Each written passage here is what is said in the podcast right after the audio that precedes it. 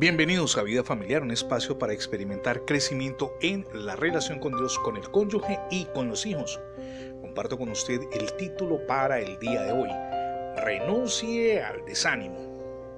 ¿Cuándo fue la última vez que usted se sintió totalmente desanimado o quizá que experimentó lástima por usted mismo?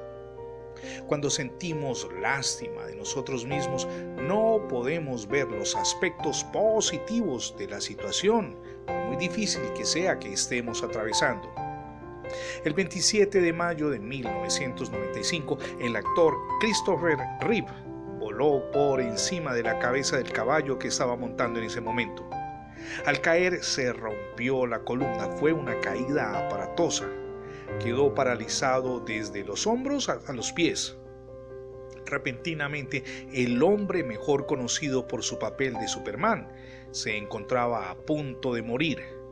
Nunca más, oígame bien, nunca más podría caminar ni mover los brazos. Al comienzo debió parecerle que no valía la pena vivir. ¿De qué servía continuar existiendo? ¿Para qué vivir esa clase de vida? Sin embargo, Rip estaba decidido a no permitir que este trágico accidente lo venciera. Cinco meses después apareció por primera vez en público durante una cena filantrópica. Maniobraba su silla de ruedas mediante un tubo que iba soplando progresivamente.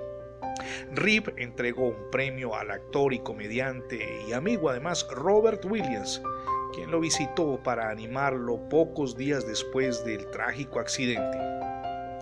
Rip relató entonces cómo se había armado de valor para asistir a aquella ceremonia.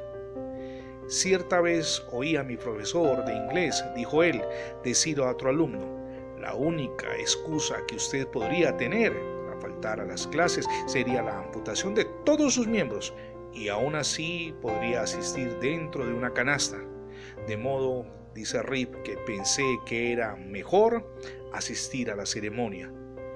A partir de allí, todas las personas que tuvieron acceso a él pudieron evidenciar que su actitud era de fe, una actitud positiva, una actitud de alegría frente a la vida, aunque no podía ni caminar ni tener mayor movimiento de sus extremidades. Mi amigo y mi amiga, cuántas veces cosas pequeñas nos llevan al desaliento. Piénselo por un instante, a veces nos desanimamos por pequeñas frustraciones. Permítame leer aquí el libro de Isaías capítulo 30 verso 20. Bien que les dará el Señor pan de congoja y agua de angustia. Con todo, tus maestros nunca más te serán quitados, sino que tus ojos verán a tus maestros. Es decir, quien nos guía hacia la victoria, aunque las circunstancias sean tremendamente difíciles, es Dios. Y Él pone personas a nuestro lado que nos ayudan a dar nuevos pasos, pasos de victoria, cuando los demás piensen que quizá nos encontramos derrotados. Mi amigo y mi amiga, hoy es el día de evaluar nuestra vida podemos desalentarnos. La desesperanza no debe figurar dentro de nuestras prioridades y que esto aplique también a su vida familiar en la relación con el cónyuge y con los hijos. Aliéntelos, déles ánimo, ayúdelos a seguir adelante cuando ellos se encuentren desesperanzados.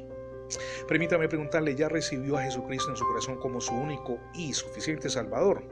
Hoy es el día para que lo haga. Permita que Jesús reine en su vida, pero también en su familia. Es la mejor decisión que usted y yo podemos tomar.